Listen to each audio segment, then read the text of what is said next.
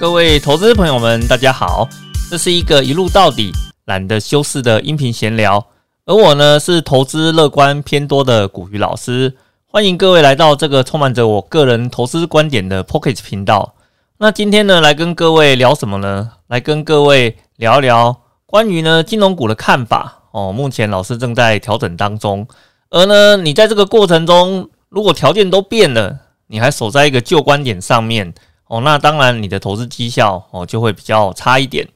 我们今天就针对这样子的一个议题哦，来跟各位讨论老师对于呃投资观点的一些看法。那当然啦，我们来还是来帮老师自己做一下工商服务啦，哦，好不好？老师的新书啊，躺着就赢，人生就是不公平，股鱼最强的存股秘籍哦。那这本书里面集结了老师过去在理财达人秀哦里面的所有关于投资教学的内容。哦，涵盖了个股啊，跟 ETF 啊，老师呢可以很有自信的跟你讲哦，基本上这本呢就是一个纯股的教科书。你如果对于纯股这件事情很感兴趣的话，记得买一本啊回来仔细的研究哦。相信呢，对于你投资这件事情一定会很有帮助。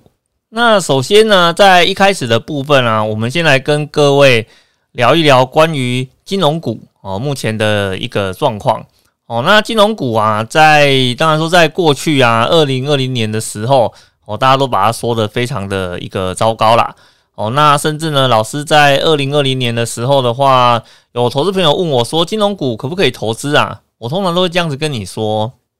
呃，金融股啊可以投资，可是呢，你可能要稍微看一下哦，银行类股的问题不大哦，你可以继续投。那如果是寿险类股的，可能你要稍微想一下。哦，因为寿险类股的话，它有一些条件上面的问题哦，所以你如果要去做投资的话呢，可能你要有一些比较呃能够承受风险的心理准备哦。那当然，这是我们在二零二零年的一个看法哦。那我们在二零二一年的时候哦，尤其是 Q one 已经结束了嘛。事实上，在这段时间呢，我们对于金融股的一些投资观点的部分。哦，有做了一些调整，那我待会呢来跟各位分享哦，老师在 想法上做了哪一些的调整，那以及呢调整的原因哦到底是什么，来跟各位做一些分享。那首先呢，我们先来跟各位讨论啊，就是关于金融股啊，目前在整个 Q one EPS 获利数字的部分哦，到底交出了呃怎样亮丽的一个表现呢？哦，那目前在台股的市场中啊，有十五档的金控股。如果各位有兴趣，你们可以去看一下。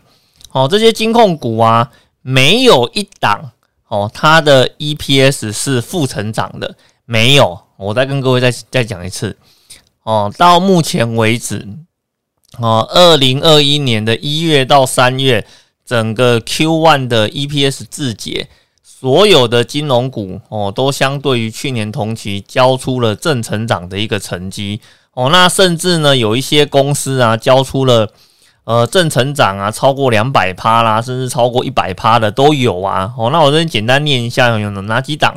它超过了一百趴？哦，比如说像富邦金啊、啊国泰金啊、元大金哦、兆丰金、国票金哦，以及日升金哦，这几档的话呢，在目前 Q one 的 EPS 的成长率，相对于去年同期都成长了超过一倍以上的成绩。哦，那当然了，其他家的话呢，也有至少都交出了三十到五十左右不等的一个成绩单呐。哦，所以整体上面来讲，金控股在 Q one 的部分啊，它其实交出的成绩都是那个非常非常好的一个状况了。而我们在目前市场的观点上，哈，那金融股，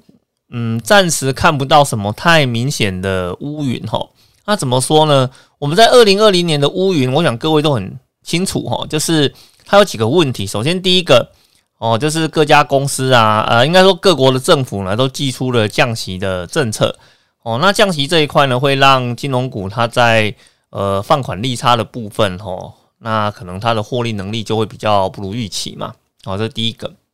那第二个的话呢，呃，则是呢，在金管会这边呢，哦，为了担心像呃金控旗下的一些寿险业务啊，哦，可能因应未来的一个公报挑战哦，所以呢，寄出了相当多的一些管制的措施哦，希望他们可以从根本的去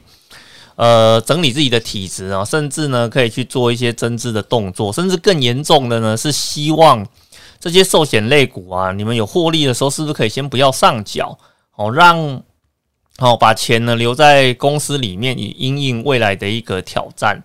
所以你看，在二零二零年的时候，金融股你大概很少听到有什么太多的好消息跑出来。可是呢，在二零二一年的一月开始啊，其实各家的体质啊，呃，利多的消息啊，都不停的传出啦。哦，事实上应该是不止，应该是在二零二零年的十一月，很多家公司的财务资料一揭露之后啊，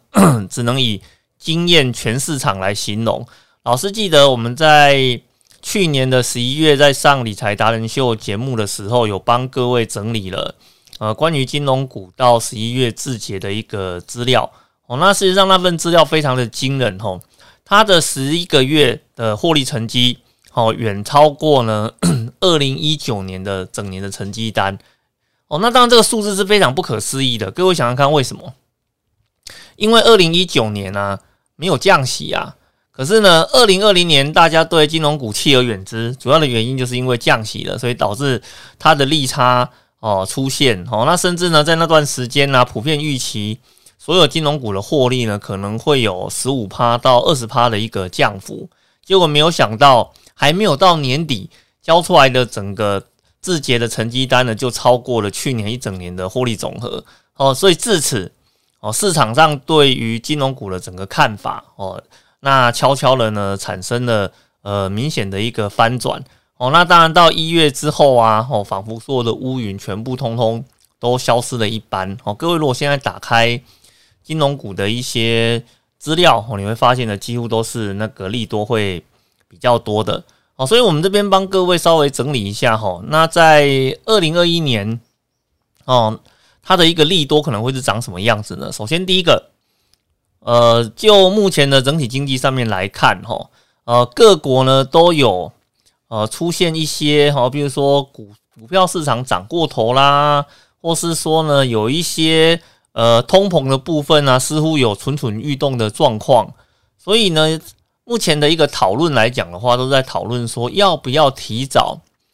呃结束呃 Q E 啦，或是呢结束降息啦，开始呢回到升息的一个脚步。所以呢，我们就可以颠倒过来想哦，如果现在都在。思考哦，要不要为了抑制通膨，把降息的动作全部停掉？那就代表什么？代表呢，接下来讨论降息的机会应该是很低了哦，只会讨论关于升息的部分。如果降息对金融股是打击，那升息对金融股自然就变成是利多了嘛？哦，各位是不是？哦，这种东西就是你把它倒过来想嘛。那第二个的话呢，就是关于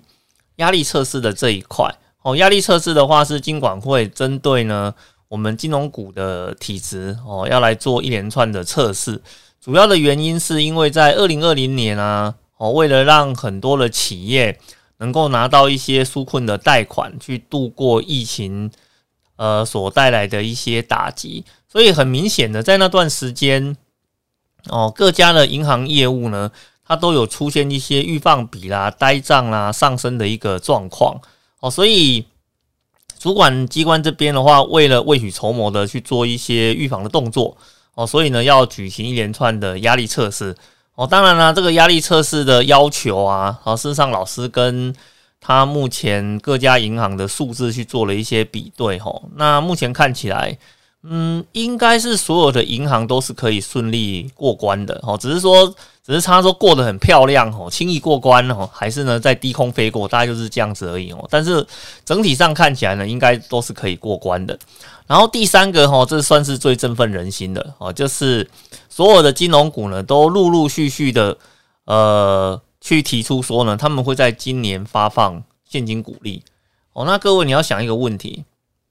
发放现金股利的话，它事实上在呃金管会里面呢是要求企业要去做审慎评估的哦。那企业呢审慎评估完之后，居然决定还是要发放现金股利，就代表哦，那可能接下来的一些模拟情境的部分，经过他们内部的讨论哦，应该是有足够的资本哦，可以去呃对应相对的一个风险哦，所以其实这个部分对于呃股东来讲哦，这是一个好消息啊，就代表后面的一些挑战啊，比如说十七号公报啦，还有一些调整啊，或是降息的利差打击啊，看起来对银行目前来讲它的影响哦都不会呃有太激烈的一个情况跑出来哦，所以呢。总结上面来看，哦，那包含老师从呃外资的一些研究报告里面得到的一些数据来做一个综合判断，哦，今年对于金融股来讲，哦，应该是一个呃还不错的一个年度啦，哦，所以各位手上如果有金融股的，应该可以对它保持一个比较呃乐观的一个看法。那在接下来的部分啊，我们要跟投资朋友来做一些分享。跟讨论的啊，就是关于很多的投资朋友，他一直在守候着他的旧观点哦。不管现在的投资的环境发生了什么样的一个变化哈，他始终认为他以前听到的才是他想要的答案。那现在的话呢，就是代表哦，你背弃了以前的一个想法哦。事实上，老师对于这种东西啊，只能以嗤之以鼻来形容哦。因为为什么？你如果今天投资啊，一直死守的一个旧观点哦，是就是某种程度上呢，就代表你停滞不前了哈啊，那某种程度上也代表你对于市场的变化后知后觉哦。怎么说呢？哦，像呢，老师在今年哈开始调整对于寿险类股的一个看法哦。那主要的原因的话，就是我们看到了呃这些寿险公司啊，它交出来的一个成绩单。哦，那以及呢，他们在一些政策反应的呃变化上面的话，我们认为呢，他们已经做好了内部的评估。哦，那当然，一旦企业它本身的一些内部评估产生变化的时候呢，我们对它的观点也必须要做一些调整。哦，但是呢，我们会发现呢，很多投资朋友都会跑来哦老师的粉丝团下面留言啊，然后他跟我讲什么说，哎，老师啊，你在二零二零年。的时候不是说寿险股啊没事不要碰吗？那为什么你现在的话呢又说那个寿险股的部分的话呢可以纳入你投资的一个参考？那你这样子的一个想法不是前后矛盾了吗？哦，事实上对老师来讲并没有什么前后矛盾的问题，这是因为我们的主客观条件已经变了，已经不是在以前的那个条件状况之下了。哦，那这样子的话呢，你当然你对于他的一些投资观点的想法，自然要跟着去做调整啊。你今天不太可能说，我在很我在很早以前听到了一个想法，而我接受了它，那你就会这个想法的话呢，就会跟着你一辈子。哦，这种东西呢，只能以不切实际来形容哦。因为为什么？人是会变的，企业也是会变的。哦，你对人的看法会改变，当然你对企业的看法也是会改变。只要呢你切入了观点啊，或者是他的刚刚前面讲了他主客观的条件变的时候，我们就必须要去跟着去做呃一些变化嘛。哦，那当然了，我们也是非常的去了解了哦。那我们投资人在投资的过程中呢，总是非常的希望哦，可以把自己失败的责任转嫁给别人哦。这个是投资上一个非常差劲的一个习惯哦。怎么说呢？哦，你今天你在投资的过程中啊，你可能截取到了呃某个时间点的某个观点哦，那你把这个观点呢吸收进去了哦，在那个时间点呢，你也许呢利用这样子的一个做法呢，呃，去在市场上投资啊获利了，那就那你会觉得说，哎呀。我今天获利的是因为呢，哦，我在市场上做了什么什么事情啊，所以我获利了。哦，这个时候感觉自己非常的高明哦。可是呢，你要是用了这个方法，就进去市场投资啊，不如预期哦。那你这时候你会讲什么？哎，那那个家伙，那个老师，那个混蛋哦，讲那什么鬼东西哦，胡说八道哦，害我在市场里面去亏钱。那你有没有想过？哦，每一种观点的背后，它都有它的一个前后逻辑，去构成了这样子的一个观念。哦，甚至呢，它有它的时空背景。你的时空背景一旦变了，哦，那你的想法自然要改变嘛。你今天总不能说你把你的投资的责任都放到别人的身上去嘛？是不是？赚钱你要赔钱是别人的责任。哦，我想哦，在这个投资这件事情上，没有这样的事情哦，赚钱你要责任你也得扛哦。哦，无论如何，没有人逼你把钱拿出来。你今天你要做投资，你买了哪一档标的物，你就必须要承认做这件事情呢是你自己，而不是呢别人来告诉你应该是怎么做的。好，而且呢更重要的是呢，没有人有责任通知你他的想法变了啊，是不是？哦，就就那个就如同呢老师对于寿险股的观念哦看法呢哦有做了一些调整。哦，那老师跟其他人比较不太一样的是，因为老师会上节目去做一些呃近期投资观点的分享，所以呢，也许你可以比较早知道呢，老师在这部分的想法哦开始做了一些调整。那可是如果是其他人呢，哦，他不一定根本没有在上节目的啊，哦，可能偶尔才发个一篇文章，那他更加的没有责任跟义务要去告诉你他的想法变了，甚至你从头到尾都察觉不到他的想法变了。哦，不是这个样子嘛？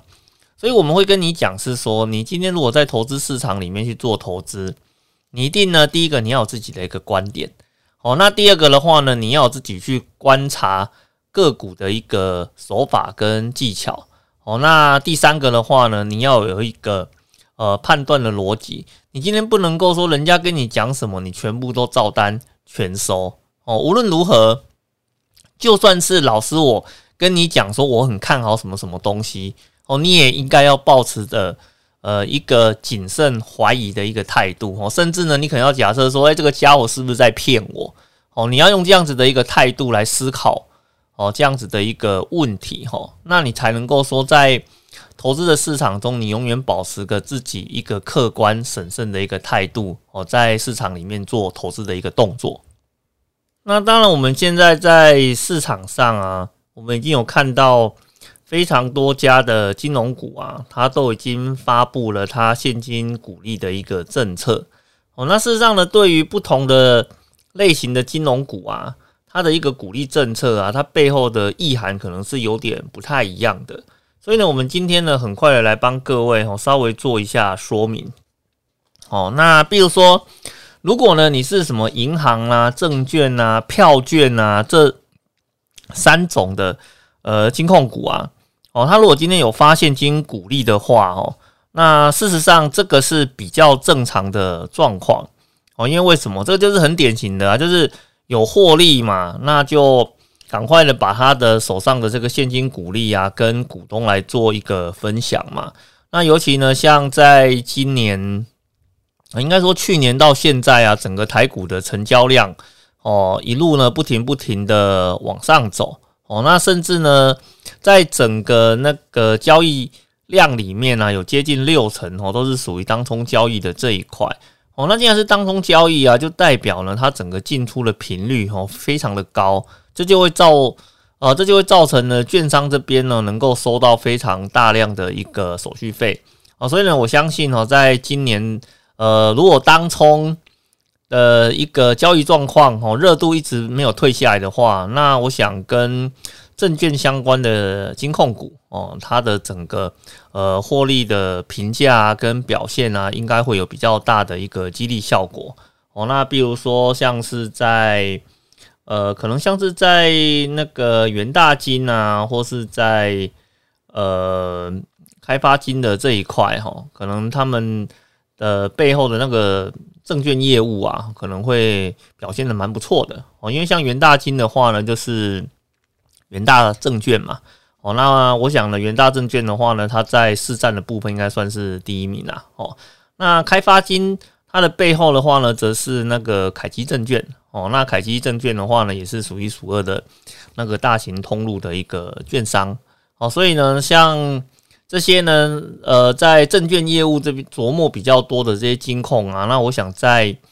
呃整个那个交易量哦居高不下的情况之下，哦，他们证券业务的手续费应该会赚的还蛮多的哦。那既然赚了很多，那他们的呃赚到的钱啊，发成现金股利转发出来哦，那我想这部分的问题应该是不太大的。但是呢，如果你今天的话是寿险类股，哦，那我想了，这个寿险类股的部分哦，可能会有比较多的一个讨论。哦，那为什么？其实呢，寿险类股哦，它一直被金管会这边啊做哦一个严加的控管哦。主要的话，其实老师以前讲过很多次哈，就是呃即将要导入的一个十七号公报的这一块哦。那十七号公报的这一块哈，它其实。呃，有当然有兴趣哦，投资朋友可以去把十七号公报的内容，呃，把它找出来看哦。那我们只要是大概了解它的一个概念就好了。它的概念，呃，它的概念的话呢，就是说哈，你在新的那个制度接轨进来之后啊，哦，那寿险业呢，它的一些保险的跟那个外部投资的一些损益认列的方式。哦，会有出现大幅度的一个异动，我觉得会跟之前的呃计算方式会落差有点大啦，哦，落差会有点大哈，所以呃普遍来讲哈，哦，我们都认为十七号公报的导入啊，然后会造成呃寿险类股啊，它的以后的 EPS 的变化会呈现非常激烈的一个效果哦，而且呢。在早期的评估里面有发现到，其实呢，我们的寿险业对十七号公报的风险阴影的这一块，它是做的比较没有这么充分的哦，所以我们有看到金管会呢，从二零一九年、二零二零年呢开始陆陆续续的要求哦，那像是呃寿险业务占比比较大的公司啊，哦，它可能必须要做一些呃增资的动作哦，来因应。呃，市场的一个挑战。哦，所以你可以如果有兴趣，你可以去看哦，在二零一九年跟二零二零年呢，有几家那个寿险型的金控哦，它都有推出增资的计划。哦，比如说像呢富邦金哦，它有增资的计划。哦，那股票金哦，它有推出特别股哦来做增资的计划，那星光金呢，它甚至推了两次的特别股哦来做增资的一个计划。哦，那这些增资并不是为了诟病。哦，也不是呢，为了要还还债，而纯粹呢，只是要多拿一点现金哦，放在手上哦，来对来那个支应未来的这个十七号公报的挑战哦，这也是我们主管呃机关的一个要求啦。哦，那甚至呢，在呃二零二一年初的时候啊，哦，事实上这些寿险的金控啊，因为在去年赚的不错嘛。哦，那去年赚的不错，接下来股东会期待什么？股东就会期待啊，你是不是应该要拿一点钱啊出来跟股东这边哦共同分享你经营的成果哦？所以那时候就有看到，比如说像那个国票金啊，他先发出了第一个讯号弹哦，他在呃他在公开的场合里面去说呢，啊，我们今年的现金股利哦不会让股东失望。哦，结果呢？这句话讲完之后，隔天我就看到另外一则新闻哦，就是关于金管会哦。金管会的话，他就发出了一个新闻，讲说呢，诶，那那个金控股啊，哦，如果呢要去发放现金股利的话呢，应该要审慎去评估哦。那你们呢发放之后呢，本身的资本的市足率。还足不足以去应应未来的一个挑战？哦，那当然了，因为在这个声明里面，他没有特别讲说是哪一家的金控股嘛。可是呢，你如果把前后的内容对照来看呢，事实上就很明显的嘛，那个根本就是在对国泰金喊话嘛，是不是？哦，不然哪有这么刚好的？国泰金刚讲完，就隔天金管会就出来讲话了，而且呢，这一看就是在一看就知道他是在跟那个寿险股喊话。哦，因为有十七号公报导入问题的只有寿险股啊，哦，像什么银行票券跟证券类股的话，事实上它的影响并没有这么的大哦，所以你前面呢，主管机关呢都出来那个大张旗鼓的跟你讲啊，你要好好的思考现金股利的问题哦，那但是呢，你回过头来看，看到目前为止哦，事实上呢，各大寿险公司啊。他依然很勇敢的发出了他的现金股利，我念给各位听哈。以富邦金来说呢，他要配四元的股利，其中呢三块是现金股利哦，一块呢是股票股利。那国泰金的部分呢，它是要发二点五块的现金股利啊。那至于呢中信金的部分呢，它则是要发一点零五块的现金股利。哎，各位啊，这些寿险型的大公司啊，哦，根本呢没有在怕金管会的，哦，他们还是大拉拉的呢，跟你讲说，我今年就是会发现金股利来回馈我们的股东。那你要想哦，我今天主管机关都在前面跟你讲说呢，你要审慎评估了，而呢，他们听完这些话之后，回去做完审慎评估的结果是，我要发现金股利，这就代表什么？哦，这就代表呢，经过他们内部的情境模拟之后，他们认为他们在发放现金鼓励之后，他手上的这些现金资本能依然呢有足够的能力呢，哦，来应应哦那个公报导入的啊一些潜在的问题哦，所以他才敢勇敢的发放嘛，是不是？不然的话呢，你根本就是在跟你的主管单位去做。对做的一个动作啊，我们不是常常在讲说那个民不与官斗嘛，对不对？哦，那今天主管机关都出来讲话了，但是呢，你还是可以敢发现金鼓励，是不是代表你在程度上呢有一定的把握才敢做这件事情嘛？所以呢，事实上对老师来讲的话，老师也是因为陆陆续续看到呃像寿险股的这些动作啊，哦，那老师呢也。开始呢，对这些寿险类股的评价，吼，开始做了一些的调整，哦，所以这就是老师要跟你讲的，哦，投资这件事情呢，并不是你一开始的观点，哦，就绝对不能够去做调整，绝对不能去做改变的，并不是这个样子的，哦，你必须要去针对你目前接收到的讯息，你看到的一个状况，以及呢，你了解到呢，目前的整个局势的变化之后。重新的去调整你对于某个产业或者是对于某个个股的一个评价哦，投资就是这个样子啦哦，随时随地哦去更新你脑中的资讯，随时随地去呢调整你目前对于现况的一个评价哦，那这样子的话呢，我们才能够在这个投资市场中呢，能够呃有能力的去应应每一次市场的一个挑战哦，然后呢也能够很快的去达到自己。想要达成的一个财务目标。好的，那老师呢，今天的一个分享呢，就到这边哦。那希望呢，能够让各位呢更加的去了解哦，老师呢是在什么情况下呢会去做呃观点呃做观点上的一个调整。那老师也会鼓励你哦，我们在投资的过程中呢，不要老是死守着一个观点哦，必须呢根据现况哦持续的来做一些调整哦，这样子才是最好的一个做法。好的，那我们今天的整个说明就到这边啊。你如果呢喜欢老师的这个 p o c k e t 频道哈，希望呢能够在第一时间哈听到老师对于各种事件的一个观点跟说明哦，欢迎呢各位订阅老师的 p o c k e t 的频道哦。那 只要订阅之后的话，只要有任何新的内容上架，你都可以第一个时间收到哦。好的，那老师今天的分享就到这边，谢谢各位，拜拜。